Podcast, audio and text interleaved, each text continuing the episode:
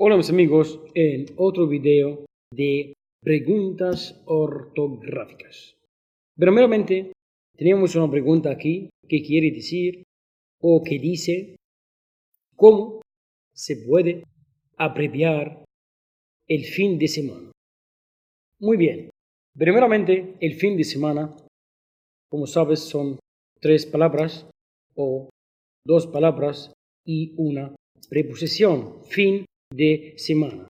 Y como acortamiento correcto del fin de semana, podemos decir el fin de, pero conviene evitar su uso en los textos formales. Dice, ¿es correcto o no? Competitividad.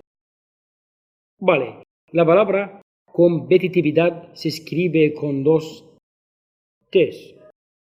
Pues no competitividad, pero competitividad.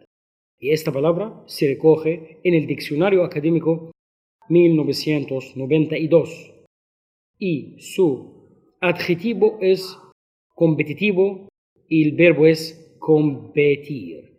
Muchas gracias y hasta muy pronto.